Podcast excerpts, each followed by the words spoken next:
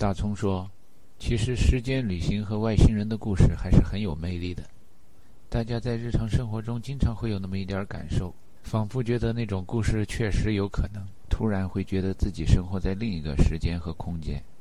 相对论真的是把时间的概念弄得太混乱了。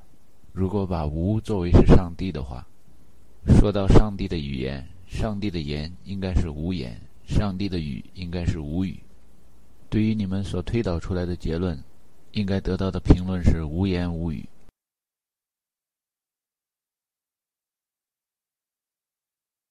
听到这话以后，陈达失去记忆十好几秒钟，只觉得此处无声胜有声。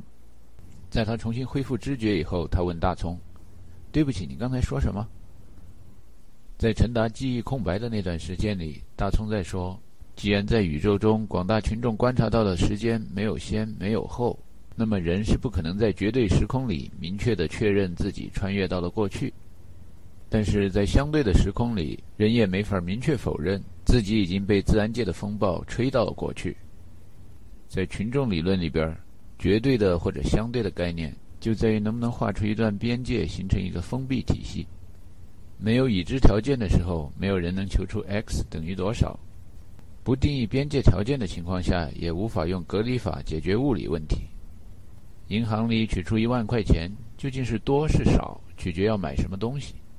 做了万元户，究竟是富是穷，得看生在什么年代、什么地方。考虑这所有的一切，大聪认为外星人和时间旅行都是很真实的。只要把周围的环境、舞台、灯光、背景、国外大气候和国内小气候全都布置妥当。那么，旅行在某一段时间里的人，就无法否认他们是旅行在某另一段时间里，就好像封闭在一辆匀速行驶的交通工具里的乘客，无法察觉交通工具是启动了还是停止了。陈达对大聪说：“这也是大师的观点。既然群众理论阐述的观点是真和假总是同时存在的，也就是说，真可以是假，假可以是真，等号两边移一下，负负可以得正。”那么，在否定了好莱坞式的外星人和时间旅行之后，同时也以强烈的物理证据和严密的数学推导，证明了另类的好莱坞式的时间旅行和外星人是在一定条件下可以做到百分之九十九点九九九的真实的。因为好莱坞也是一个群，上帝是翻硬币的，群里边有这样一群人，就有另一群跟他们不同的人，有一部分人编的剧本拍成了在绝对时空里边的时间旅行。而另一部分人头脑中的科学幻想拍摄出来的剧情中有这样的台词：“Beam me up, Scotty, beam me up。”一群光，一群物质，在宇宙中合久必分，分久必合，聚散离合，就形成了人们在时空中观察到的所有现象，包括生命，包括时间。在 Mel Gibson 主演的一部电影《Forever Young》里边，主人公被放在一个封闭体系里。当他再回到外面的世界这个开放的体系中的时候，发觉他的时间和新陈代谢都停止了好长一段，周围的人们都夸他道德高尚、古风犹存。电影中的女主人公美美实际上是他的孙女一辈。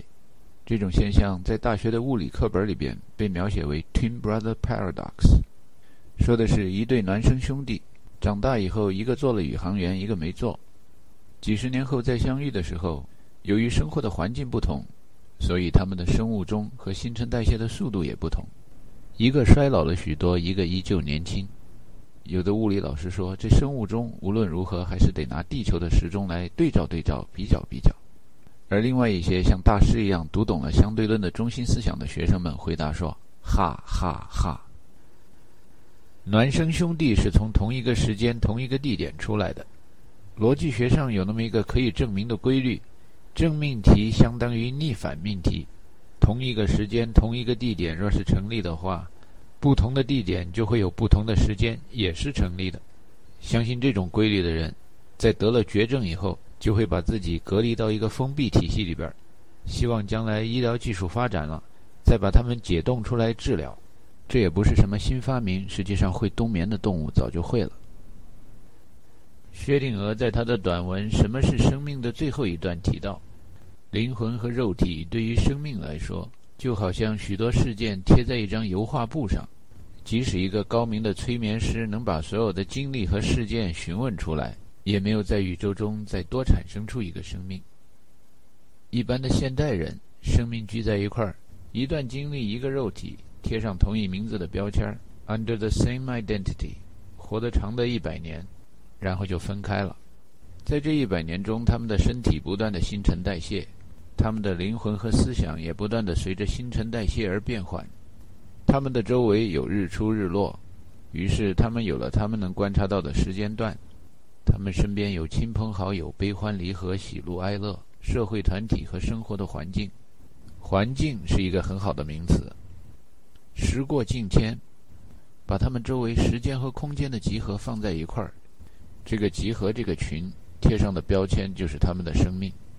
只要不把人。看作是神按照自己的形象创造的千篇一律、面孔单一不变的生命形式的话，那么我们身边充斥着外星人 （alien），也就很好理解了。在美国拿绿卡，那个绿卡就叫 alien registration card。外来人和外星人在英语里用的是同一个单词 alien。再考虑到美国是移民国家，所以美国充满了外星人。天若有情天亦老，人间正道是沧桑。天地其实也有着灵魂，也有着身体，也有着年龄和新陈代谢。天文老师说，像太阳这样的恒星，也有少年、青年、壮年、中年，也有最后进入的阶段——老年和死亡。最初是一团星云，然后变成了恒星，过后有什么红巨星、红矮星、白矮星、超新星。其实这时候一点都不新了，都回光返照了。最后死了，还有可能变成中子星、黑洞。地质老师说天文的年龄太长了，给你们说说海洋的年龄吧。东非大裂谷或红海，那就是像没出生的和刚出生的婴儿一样的海洋。海洋的青年、壮年和老年，看看大西洋、太平洋和地中海，就知道是什么状况了。这所有的海洋和大陆都生于以前的盘古大陆、冈瓦纳大陆、劳亚大陆、Pangaea、Gondwana、Laurasia。学生物的老师说：“那地质学的年龄也太长了，给你们讲讲地球上的生物的年龄吧。单细胞生物、植物、动物、鸟类、哺乳动物、人类，哗哗讲了一大堆。”教历史的老师说：“光人类从襁褓、摇篮走到坟墓的时间。”这就够许多人写不完、学不完了。写历史的这一大群人里边，可以分出许多小群。物质跟物质有泡利不相容原理，人跟人有不同的意见，那群跟群就会有不同的理论、不同的信仰了。苏格拉底和柏拉图以及他们传下来的学派相信，所有世代相传的口头传说大概有两种成分：一种成分是神话、童话、拟人化的东西，写给孩子们看的。另一种成分是真正发生过的历史事件和自然现象，也是写给孩子们看的。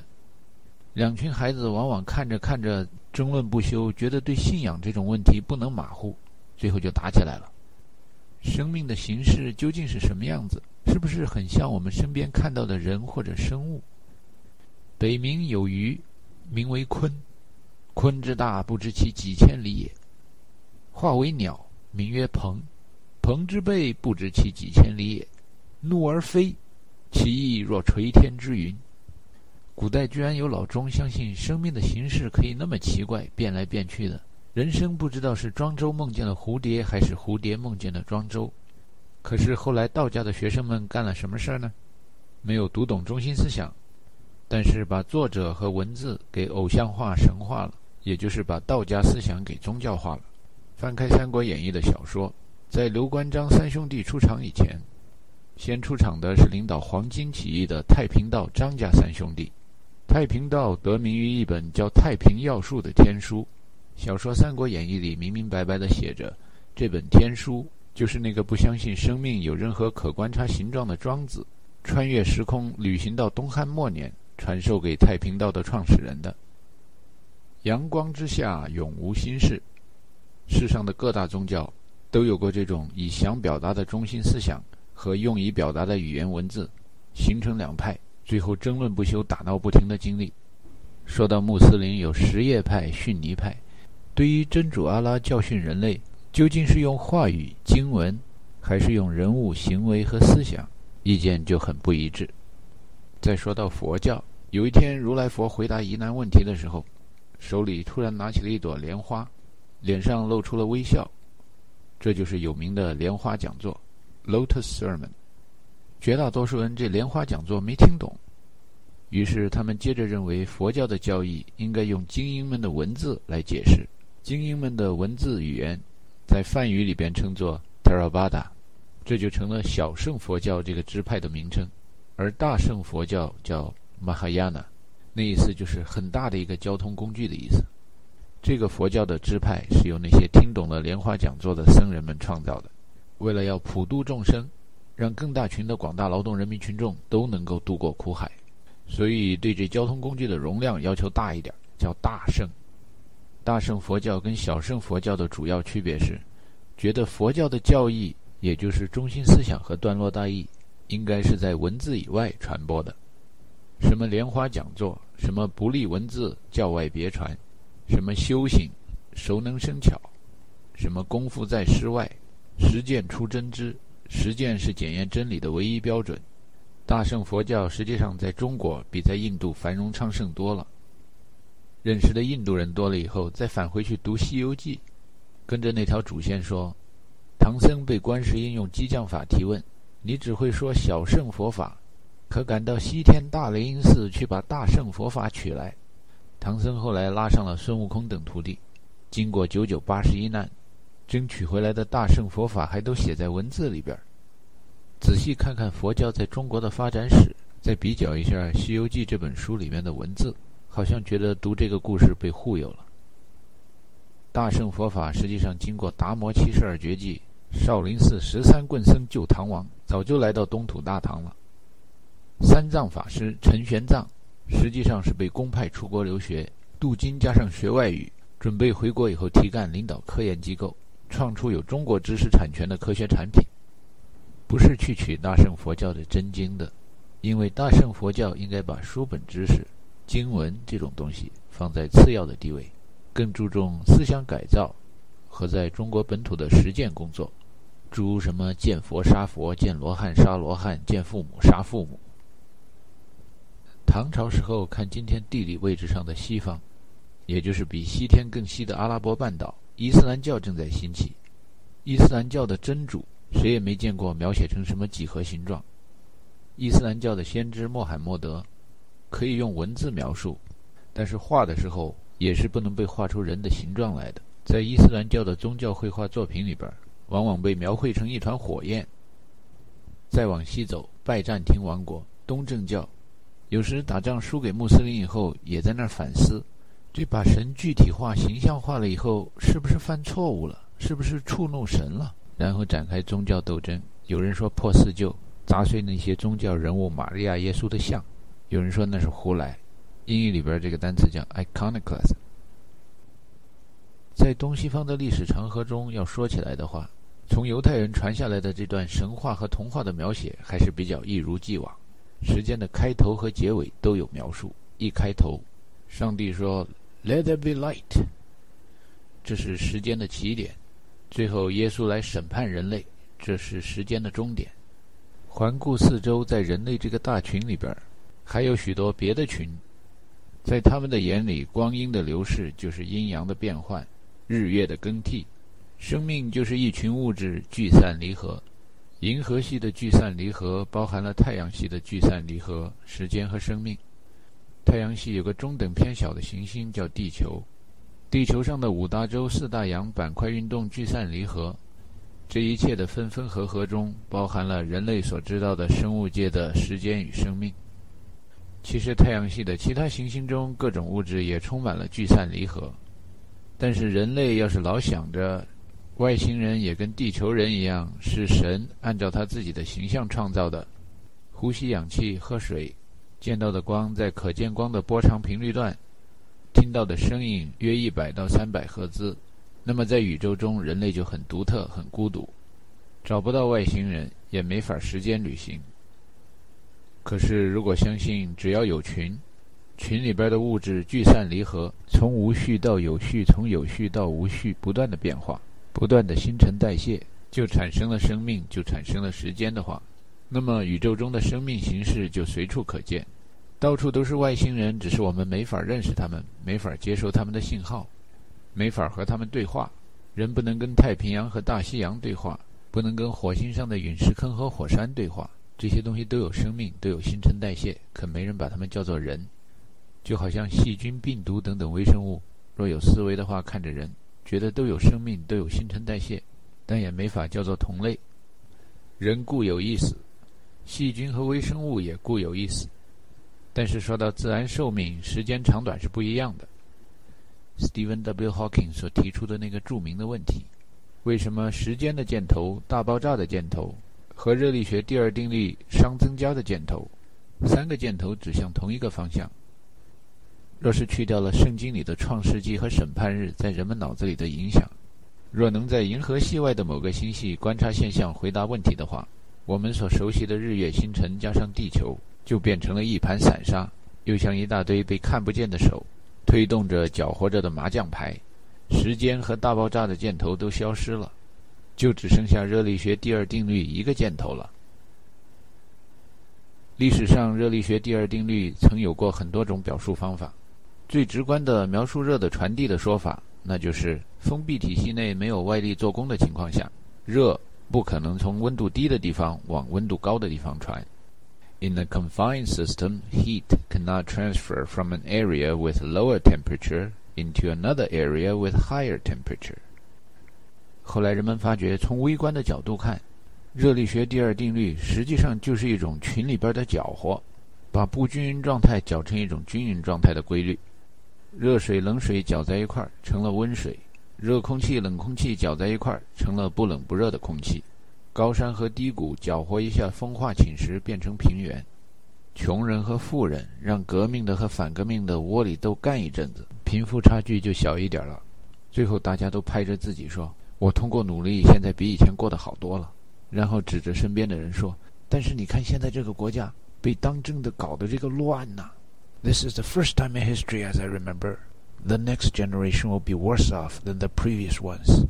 Vote for me, send me to Washington, D.C., and I'll work for you. You can count on it.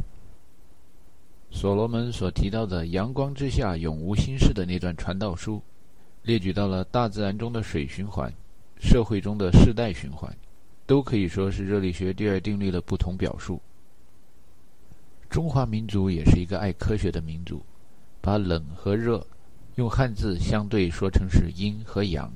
中文里《黄帝内经》中竟然有用热力学第二定律对时间的表述：时间、生命是群和聚散离合的产物。用古文说起来简短一点儿：阴阳四时，万物之终始，死生之根本。画出了某一孤立的封闭体系，在其中记录着周围的日出日落，就有了时间的起点和终点。可是热力学第二定律不光是描述封闭体系的，要不电冰箱是怎么造出来的呢？在一个开放体系中，半亩方塘一鉴开，天光云影共徘徊。当某一体系与外界有物质和能量的交换以后，从一个封闭体系的外面看，体系的内外加起来，宇宙是相对的。某年某月的某一天，这几个音符咪咪瑞咪瑞咪嗦啦。可以在钢琴上用黑键弹出来，也可以用白键弹出来，可以在左边弹出来，还可以在中间或右边弹出来。在整个钢琴上从左到右弹出来，就可以听到很多很多种高低不同的调子。但是对听众来说，感情上是同一个效果，那就是某年某月的某一天，可以往左、往右、往前、往后移。抛掉圣经版本的绝对失控以后，时间旅行居然变得特别容易。周边的物质相同了，Lights, camera, action。太阳依然从东边出来，西边落下，那么就仿佛有时回到了过去，仿佛有时跨进了将来。陈达说，他在美国第一次失业以后，突然发觉老有传销的人来拉他入伙，然后认识了什么叫传销。过几年听见有的国内的同学丢了饭碗以后，也有许多人拉他们去传销，那感觉使陈达觉得几年以前就跨入了将来。而在国内的同学几年以后跨入了过去。说到那个什么 M 位，啊，在你们美国是不是一定很讲诚信？五百强的大公司信誉很好，中国人一搞传销就把传销的名声搞砸了。陈达听了偷偷的乐，真里边就有假，假里边就有真，真和假总是同时存在的。要打假，最好就国内和国外一起打，没有必要在国内打假以后画蛇添足的加一句：同样的事情外国人干就没有假货。过去和将来经常重叠，阳光之下永无新事。不久的将来，绝大多数中国人都会知道，Mway 在美国名声也非常不好，过街老鼠人人喊打，要不怎么有老鼠会这么一种说法呢？大师在裤子大的时候，给同学们介绍美国地广人稀的交通状况，到处都是高速公路。Lost and alone on some forgotten highway, traveled by many, remembered by few。过几年，同学们毕业了，到美国留学一看，哎呦，还真是那样，仿佛回到了约翰丹佛描写的六七十年代。再过几年，发觉中国到处也都修上了高速公路。于是，美国的六七十年代、美国的九十年代和中国的二十一世纪初，形成了惊人相似的一幕。刚来到美国的时候，发觉刚买到新车的中国留学生特别喜欢谈车，这个牌子、那个牌子，机械性能、加速的快慢、对异性的吸引力。后来发觉有人提出，美国的今天就是我们的明天，还真是这样。城市里的房地产、高速公路出口处的房地产、大城市上下班的堵车。在种种惊人相似的一幕里边，穿来穿去的旅行，倒真有那么一点穿越时空的味道。时间旅行再走远一点，亮躬耕龙母，号为梁甫吟，每字比喻管仲、乐毅。管仲、乐毅是春秋时代的人物，不知道诸葛亮当时想到的是三国时代很像春秋，也就是另一个春秋四时、万物终始的封闭体系。还是觉得管仲、乐毅穿越到了东汉末年。再听听梁甫吟从文言文翻译成现代文，歌词的大意是：知识分子的生活苦啊，拿手术刀的不如拿剃头刀的，造原子弹的不如卖盐茶蛋的。有朝一日被人巧舌如簧进谗言，一淘杀三世，小命就玩完嘞。诸葛亮爱唱的这歌，把三国时代和春秋时代都穿越到了二十世纪、二十一世纪。看看今天世界各国的纷争，老让人抽象出春秋时代中原大地上两百多个国家的影子。League of Nations，国联有名无权，就好像周天子。周天子的游戏弄完了，大家再玩一个挟天子以令诸侯的游戏。天子搬到了许昌，现在世界各国有天子的少了，那就辛苦大臣们。各国的重要人民公仆们经常到纽约转转，设了一个新的机构叫 United Nations。联合国经常让西方国家奉诏讨贼，反西方的各种势力也经常抖吧抖吧抖出一代诏来，然后说自己才是顺天应命捉拿反贼。大家都在为什么公平正义真理而斗争，个人有个人的文化信仰。人民群众聚到一块儿，不管这上下文是联合国世贸组织，还是相互依赖的全球化经济，都得以群众理论的眼光来看问题。一个群。龙生龙，凤生凤，老鼠生儿会打洞，这叫遗传；一母生九子，九子各不同，那叫变异。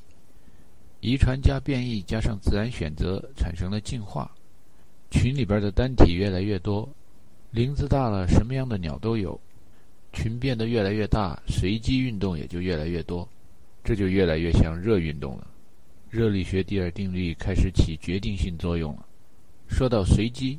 一部分人相信人是进化来的，一部分人不相信；一部分相信太阳围着地球转，一部分人相信地球围着太阳转。有一部分人喜欢文科，有一部分人喜欢理科。陈达举例子说到，他和他弟弟小时候都看同样的书，但是弟弟对文字和词句记得更清楚，而陈达这个做哥哥的对段落大意和中心思想更加念念不忘。最后上大学了，一个学了文科，一个学了理科。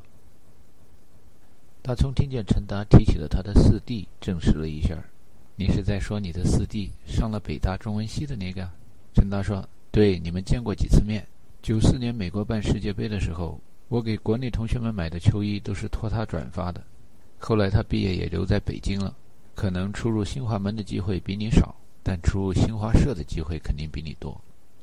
大聪说：“他围棋下的不错，我们下过几盘。”陈达讲起他的四弟都在北京以后，跟上了邓小平身边工作同志领导的新潮流，把群论有关的计算研究课题由算棋子儿、算地盘改成了算桥牌。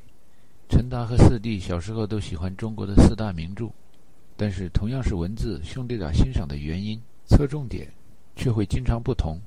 青年时代谈到文学作品中，究竟是文字重要还是道理更重要？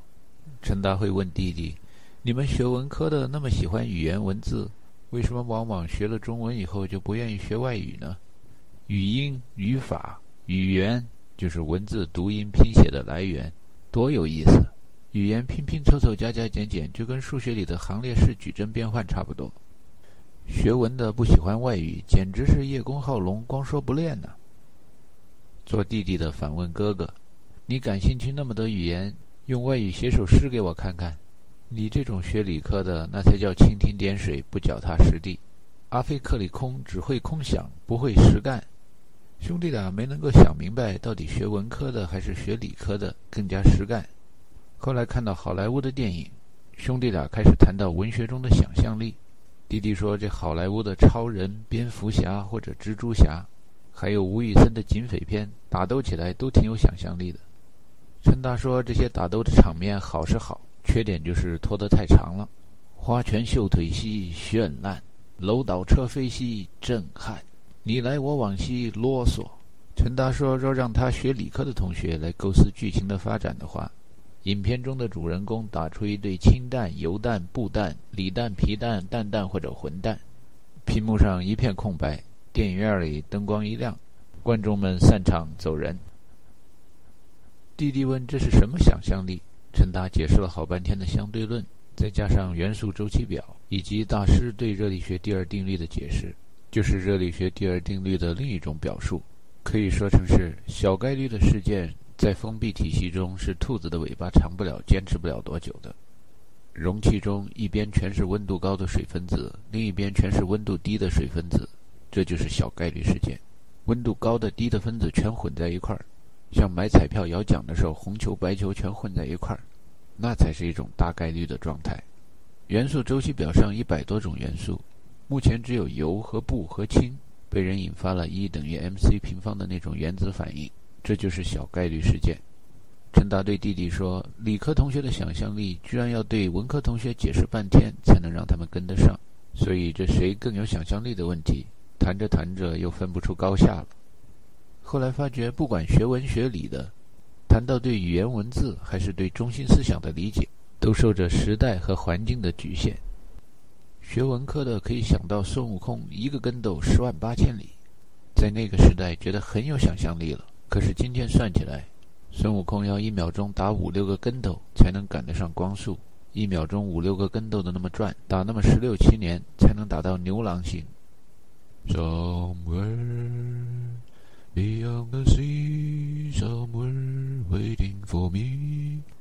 接着打，想想一秒钟五到六个跟头，这是高频率的转动，不容易啊。It's far. Beyond the stars, it's near. Beyond the moon. 以一秒钟五六个跟斗的速度，这跟斗云要打到织女星，得花上二十四五年。神话和传说里边，文字和想要表达的中心思想差别就有那么大。在神话、传说和宗教中，经常出现的一个话题是长生不老，或者西方叫永生。包括老子、庄子在那宣扬“道可道，非常道”，生命是来源于自然，回归于自然的。可是不知道为什么，一搞宗教，就有徒子徒孙们把这些人物从一个时代穿越到另一个时代，让他们永生了。据说秦始皇就相信长生不老，道士们用什么有害的重金属元素来帮他寻求长生不老，他都接受。假设秦始皇真的获得了长生不老，那会是个什么样的景象呢？他长生不老了，他还是得吃喝拉撒，没有新陈代谢，不就死了吗？既然有新陈代谢，那么按群论的观点，秦始皇体内的器官其实一直在变换，他的 identity 一直在变换。两千多年前的秦始皇，若能活到今天，他早就不是那个秦始皇了。若秦始皇真能长生不老的话，今天怎么样鉴别他是不是秦始皇呢？可能他形状得像秦始皇，思想得像秦始皇。记住他曾经焚书坑儒干过那么件事儿，口音多半得与时俱进了，要不然他说话咱们也听不懂。秦始皇要真能长生不老的话，跟电影上编出来的一个也没什么区别。穿越时空的永生的生命，其实就是一个虚假的、虚构的生命。从群论的角度看，若想让一个生命的 identity 保持不变、永生下去，或者叫永垂不朽，就得取消新陈代谢。但是取消了新陈代谢，生命就停止了，那就是死亡。陈达和弟弟谈起文字宣传中表现出来的真理，说要为真理而斗争，那是你们学文科的校友们干的事儿。包括图书馆的教职工都引导许多人为真理而斗争。北大的女婿到理工科学院里边，也能鼓动大家为真理而斗争。但是真理只是在封闭体系里边才有的，到了体系的外面看，理工科学好了热力学第二定律的大部分学生，我们只为真理而迷惑。而且很满足于这种状态，永远找不到真理，我们高兴坏了。苏格拉底也不知道是学文学理的，反正他表达过那个意思：学知识的最终目标就是要知道自己无知。直到后来陈达遇见他妻子以后，才知道，即使同样是学理科的，对文字后面是什么中心思想理解也会完全不同。怪不得世上有那么多的信仰。总不能在妻子给女儿讲牛顿被苹果砸了的故事的时候，站出来反驳万有引力实际上不是一种吸引力。信仰自由嘛，人类世代传递的知识、文化、信仰，需要那些拘泥于文字、勤勤恳恳的记录、绘画的人们才能保存得精美完好，也需要另外一些动手能力强、在社会实践中认真体验精神、勤奋实干的人们才能做出示范的效果。要保护文化遗产，好记性不如烂笔头。光有社会实践、师傅单传不行。文字记载即使有很多时候歪曲事实，也是很有价值的。有些古人不知道是学文科的还是学理科的，他们就不为真理而斗争。达芬奇偷偷摸摸地解剖了好多尸体，想看看人的内部器官是怎么发生、发展、变化的，也就是说怎么新陈代谢的。教会一给他压力，达芬奇首先想到的就是。肇事司机耍流氓，跑了，没为真理怎么斗争？哥白尼心里边就没想过要为真理而斗争，他看见真理以后很低调，到死都没有要为真理而斗争的压力。说过那句话“数学是上帝的语言”的伽利略，为真理斗争了一把，罗马教廷势力太大，斗不过不斗了，认输。认输完了以后，站起来说：“地球还在围着太阳转。”这就叫会做人。入乡随俗嘛，既对得起同一代的老乡们，又对得起下一代的年轻人。作为现代科学之父，伽利略的榜样后来一直有人学。本杰明·富兰克林，很多人都说他没有坚定的立场，很多人也都说他立场上的摇摆非常的有风度。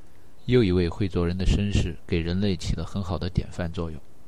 爱因斯坦提出了时间是相对的，没有起点也没有终点。但是在西方的科学界，你说你要是个无神论者。那是要受很大压力的。如果你不能信那么一个拟人化的神的话，经常会有人说你没有信仰，nihilism，虚无主义，那你的日子就不好过了。爱因斯坦在各种信仰的人当中左右逢源，许多想把神话、童话、拟人化的观点引入现代科学的知识分子们，经常引用爱因斯坦，因为爱因斯坦跟许多伟人一样都有两面性，他的一生是矛盾的一生，矛盾。是韩非子对热力学第二定律的表述。某一集市上的买卖人拿起了一把矛，说：“这把矛锋利无比，世上任何坚固的盾都能戳穿。”这时他所说的“世上”就是他定义的第一个封闭体系。哥们儿再吹一吹他那小小的封闭体系里，什么土皇帝啊、神仙呐、神童啊、学霸呀、大教授啊、超级英雄、大力士啊，个个都了不得。说了一会儿，忘了前面说的什么了，然后又拿起了一个盾。说我这把盾坚固无比，世上任何的利器都无法戳穿它。这下另一次提到世上，又给自己定义了一个封闭体系，里边也有一大堆土皇帝啊、神仙呐、神童啊、学霸、啊大教授啊、超级英雄啊，都很了不得。有一旁观者问：“那么拿你的矛戳你的盾，会得到什么结果呢？”这下爱吹牛的买卖人真相被人戳穿了。其实，不为真理斗争的人们，绝大多数并不是真的没有为真理而斗争。他们没有斗争的原因，是因为真理其实没有那么真。在每一个封闭体系里，才有真相。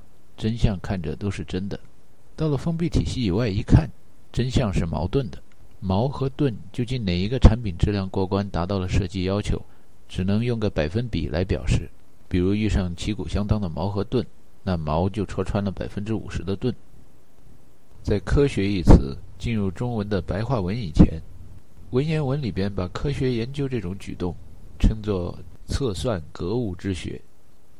格物，格物致知，不把物体放到一个格子里，也就是一个封闭体系里。就得不到真正的知识，也就测不准、测不出真理，因为体系一直开放、一直变化、一直新陈代谢。在一封闭体系里边，思路闭塞、视野狭窄，再听听周围环境鼓捣鼓捣，这就很容易找到真理、接近真理。若是耳根子再软一点，就很容易为真理而斗争了。陈达曾有过一学理工科的同学，信了法轮功，把一本叫《转法轮》的书传给他。号称一口气把这本书读完的，没有一个不信的。陈达说：“好啊，试试。”于是，一口气把那本书给读完了。那位哥们儿看着陈达熬夜，也陪着他熬。看完了以后，陈达说：“哥们儿，你真猛啊！那么多传统文化、神仙妖精，你都信啊？”那哥们儿相信。陈达又问他：“师傅附你身上，你刀枪不入，被车撞了都不死，你信吗？”那哥们儿也相信。不仅这样，这哥们儿还相信师傅附他身上，他什么病也不生，不用吃饭也不会饿。最后陈达说：“明天我还得赶路，早上七点半醒来，你能给我设个闹钟把我叫醒吗？”那哥们儿说：“有师傅在，这点儿小事儿没问题。”自从练了法轮功以后，他每天想几点醒就几点醒。短短的睡了一两个小时以后，陈达心里边有事儿，醒来了，一看已经七点四十了，只好提着行李走了。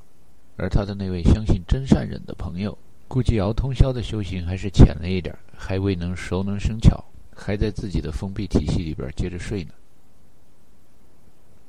封闭体系有大有小，有老字号，有新开张的。小的封闭体系那个圈套很容易从里边钻出来，大一点的封闭体系要出来就难一点了。作为老钟，要出国玩的时候，你还相信人固有一死？重于泰山或轻于鸿毛，就那么一锤子买卖，所以要珍惜时间，一寸光阴一寸金的好好生活。某些宗教人士会说：“你这太落后了。” No eternal life, what a sad prospect！多花点时间敬拜神，求永生。有了永生，你那时间不就多了吗？死了以后，你永生，你想干嘛干嘛。听说人死的时候很痛苦，但想想就那么一次。熬一熬，总能熬过去的。有那西方为真理而斗争的人说：“想那么轻易过关，没那么容易。人死以后有 afterlife，有天堂，有地狱，每个人都得接受审判。”浪费很多时间查了好久的新英汉字典，归纳了许多段落大意、中心思想以后，发觉，想要劝谁相信没有大爆炸那个起点，也没有世界末日那个终点，还真不容易，也没有必要。一般情况下，不碰上极端分子，大家各有各的信仰，活得好好的。谁愿意什么时候定义自己想象的空间有多大，那都是自己的自由。所有的信仰在一定的封闭体系边界条件内看，越看越有道理，句句是真的，以为放之四海而皆准。可是体系外的一群一群的看着体系内的真理就不那么真了。于是群与群之间，也就是信仰不同的人之间就在那儿不断的吵吵闹闹接着搅和。太阳在不停的旋转自古就没有改变。宇宙那无边的情怀拥抱着我们的心愿。